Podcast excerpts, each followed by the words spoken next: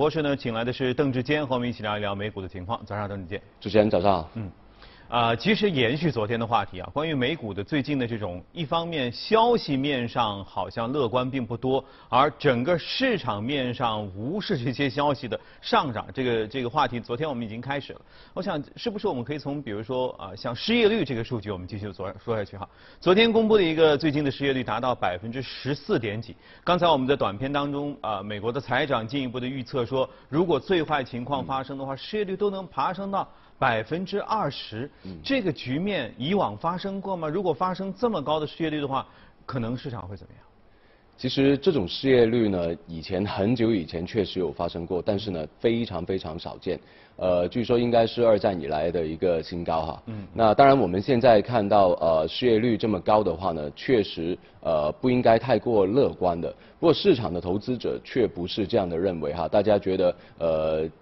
这整个的失业率呢，从预估上面来看呢，本来应该是百分之十六的，所以呢，现在公布出来的数据呢，看起来还是好于预期，而且呢，大家还是感觉到哈，呃，从疫情发展到现在的话呢，确实我们看到呃，比如说亚洲、欧洲很多的国家已经开始出现了高峰，嗯，啊，包括美国，呃，很多的州份其实也是出现了一定的高峰，开始好转，甚至有部分的州呢，可能已经开始呃，就是放宽这个限制。好，那所以呢，其实呃，整个疫情对呃就业的影响呢，其实大家都呃心中有数啊。那而且呢，从很多的数据上面，我们也看到这一点，比如说呃，在失业率公布之前啊，其实我们就看到呃，持续申请失业救助呢，呃，大概是两千多万。不过呢，有一个好的点是什么呢？就是单周呃申请失业救助的这个人数呢，其实是连续五周都在下跌的。那最新其实大概是三百多万。啊，当然是高啊，其实真的是还是非常的高。它是从六百万一路跌下来的。对对，但是以前可能就是十来二十万啊。对啊。那当然现在是还是非常的高。不过呢，这一些数据呢是反映到整个疫情呢其实是有一定的好转的。那当然，就业的情况呢，呃无可厚非，肯定是受到影响的。所以呢，这个失业率百分之十四，甚至未来出现百分之二十也并不奇怪。而且呢，我们去看。呃，整个非农的就业数据来看的话呢，呃，非农呃这个职位是减少，大概是呃非常大了。现在我们看到大概也是呃两千多万左右，嗯，也是历史上面的一个新高。呃，如果我们看线图的话呢，大概以前可能就是增长，呃，大概可能是呃二十万、三十万，啊，觉得还不错。啊，那但是现在是减少两千多万，跟这一个持续申请失业救助呢，其实是非常相近的。所以这些数据理论上应该是比较能够反映到就业的情况是比较差。但当然，呃，回过头来去看，疫情肯定是对就业有影响的，所以这些大家也是预计当中。好，那所以呢，现在看起来这这个数据呢，比预期当中要好一点的话呢，确实给到投资者一定的信心哈。所以未来来看的话呢，其实我们还是会对整个股票市场呢，应该是有一定的信心，因为毕竟呢，疫情确实我们看到慢慢开始好转了。那这一个对投资者也好，对整个股票市场也好。甚至对企业的盈利也好，那未来都是有一定的信心的。嗯，OK，好，你是有信心哈。接下来我要说一些可能会影响，比如说一些负面的东西。对。呃，在我们开始这段访谈之前，其实刚才我在看一个一个一个呃一篇帖子，说的是为什么新冠肺炎情况这么严重，特朗普的支持率又创新高。其中说到了一点，其实是应对这个失业率的，因为他一旦一一开始发生疫情的时候，申请了一大笔的钱给到每一个失业在家的人，就一千两百美元嘛。就这个钱让很多在家没工作的人依然可以逍遥的吃吃喝喝玩玩游戏，所以让他的支持率获得了一定的稳定。那这个钱，因为毕竟二点二万亿很快就花完了嘛，这个钱如果花完了，失业率又这么高，短期内他还找不到工作的话，会不会对经济有影响？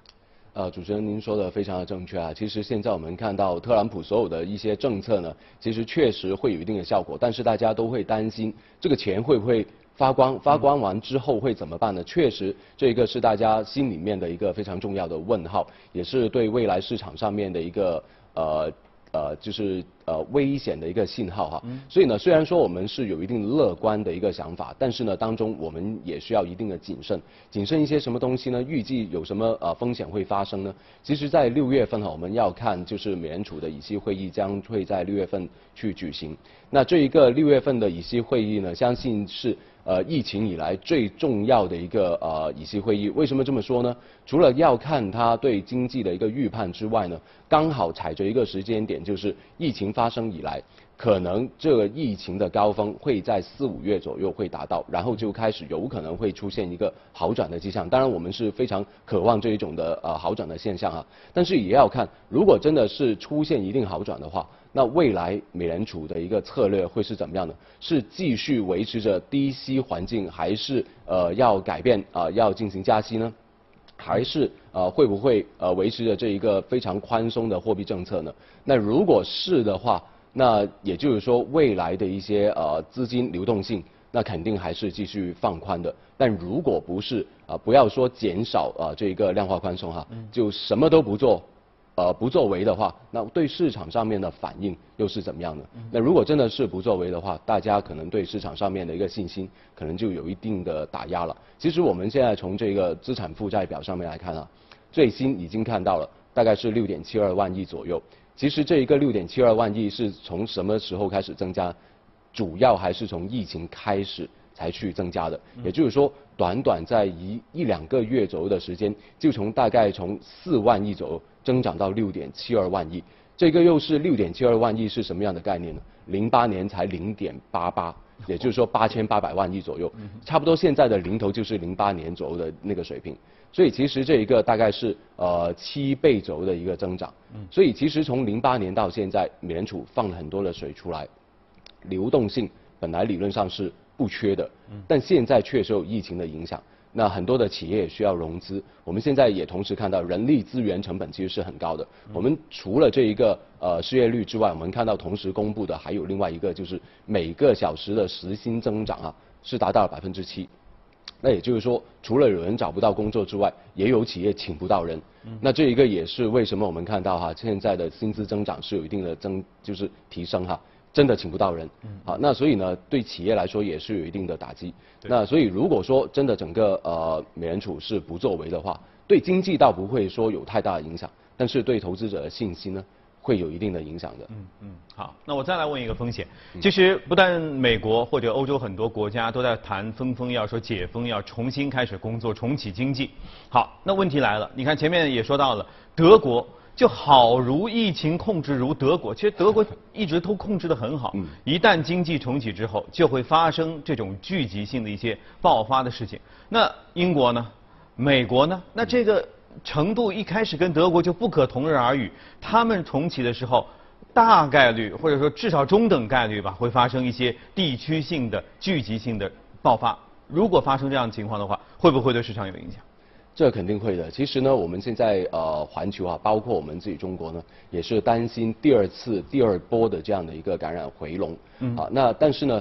当然，我们现在已经有了一定的经验啊，大家对于卫生的防护的意识也加强了很多，所以呢，并不如第一次来的这么的突然的时候呢，就是真的手足无措啊。但是我们现在看到哈，如果真的发生，比如说呃这个呃聚集而引发到的一个呃就是复苏的话呢，那可能真的是大家要小心一点点，因为我们预计哈。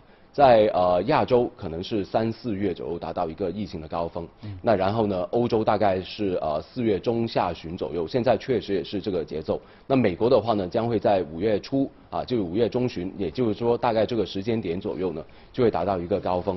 但现在如果担心哈，整个疫情还没有完全消退的话呢，那这个复苏的步伐会不会再延迟呢？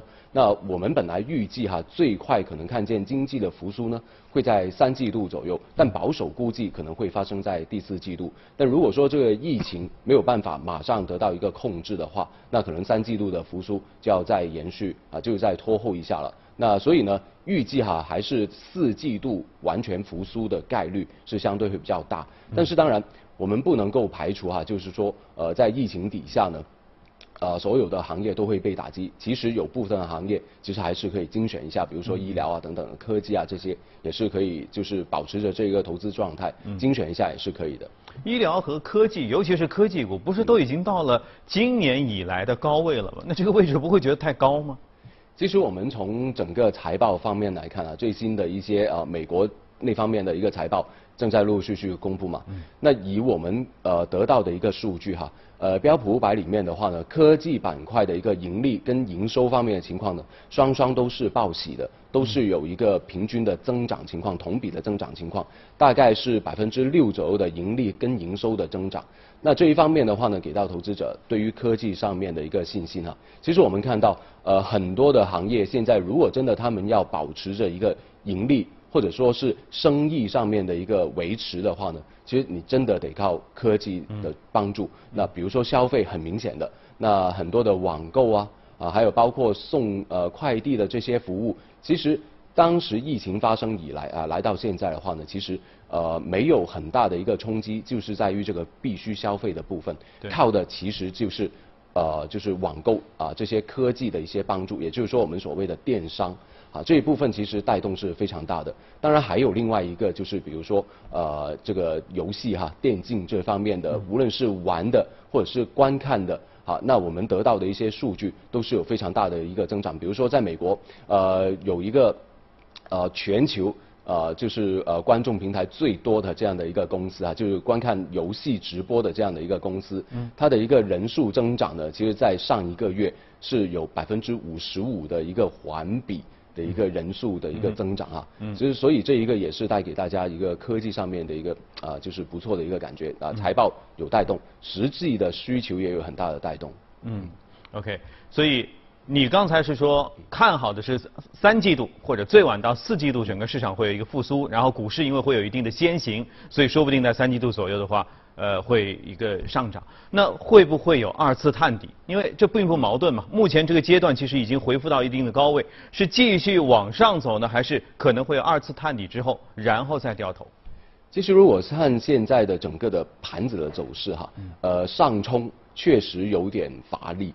啊，就不会好像呃，就是上一个月这样冲的这么的快。确实看到上面有一定的阻力位。虽然说上个礼拜表现确实不错，比如说我们看到纳斯达克指数上涨了百分之六，啊，但是从其他的一些大盘或者说其他的一些行业，比如说工业啊，或者是说三四月份涨得非常不错的能源啊，其实我们看到好像冲上去的力度开始有点缓慢下来了。那所以呢？会不会有机会在现在的一个点数上面呢，再一次的下调啊，做出另外的一个底啊，也就是说我们通俗一点说，这就是第二只脚啊向下压呢？那不排除有这种情况。虽然说我们还是看好，但是呢。呃，我们预计到就是在呃六月份美联储公布他们的一个议息会议之前呢，可能会出现一定的波动。那所以呢，整个大盘的走势呢，应该是以波动为主啊，略为啊就是乐观一点。但是呢，如果真的要再继续往下压的话，做出第二只脚的话，会不会好像之前的这么的低呢？其实这就未必了，就就有一点像是长短脚的一个情况，就是呃之前的底部未必会有机会击穿啊，甚至呃底部应该略微比第一次的话要高一点点。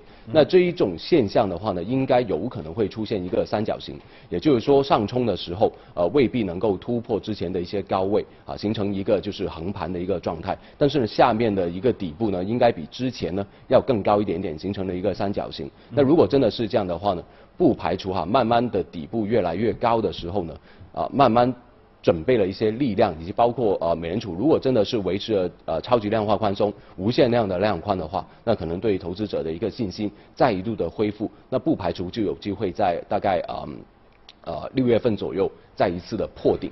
那希望能够看到这个现象哈。嗯，其实二次探底也并不是具多大的一个风险，因为如果通过一次探底的时候，大家可以找到那些在整个大潮退去的时候这些比较厉害的、可以值得关注的小强，那二次探底说不定就是一个可以出手的投资的机会了哈。对，确实是我们现在看到很多的投资者都在准备着。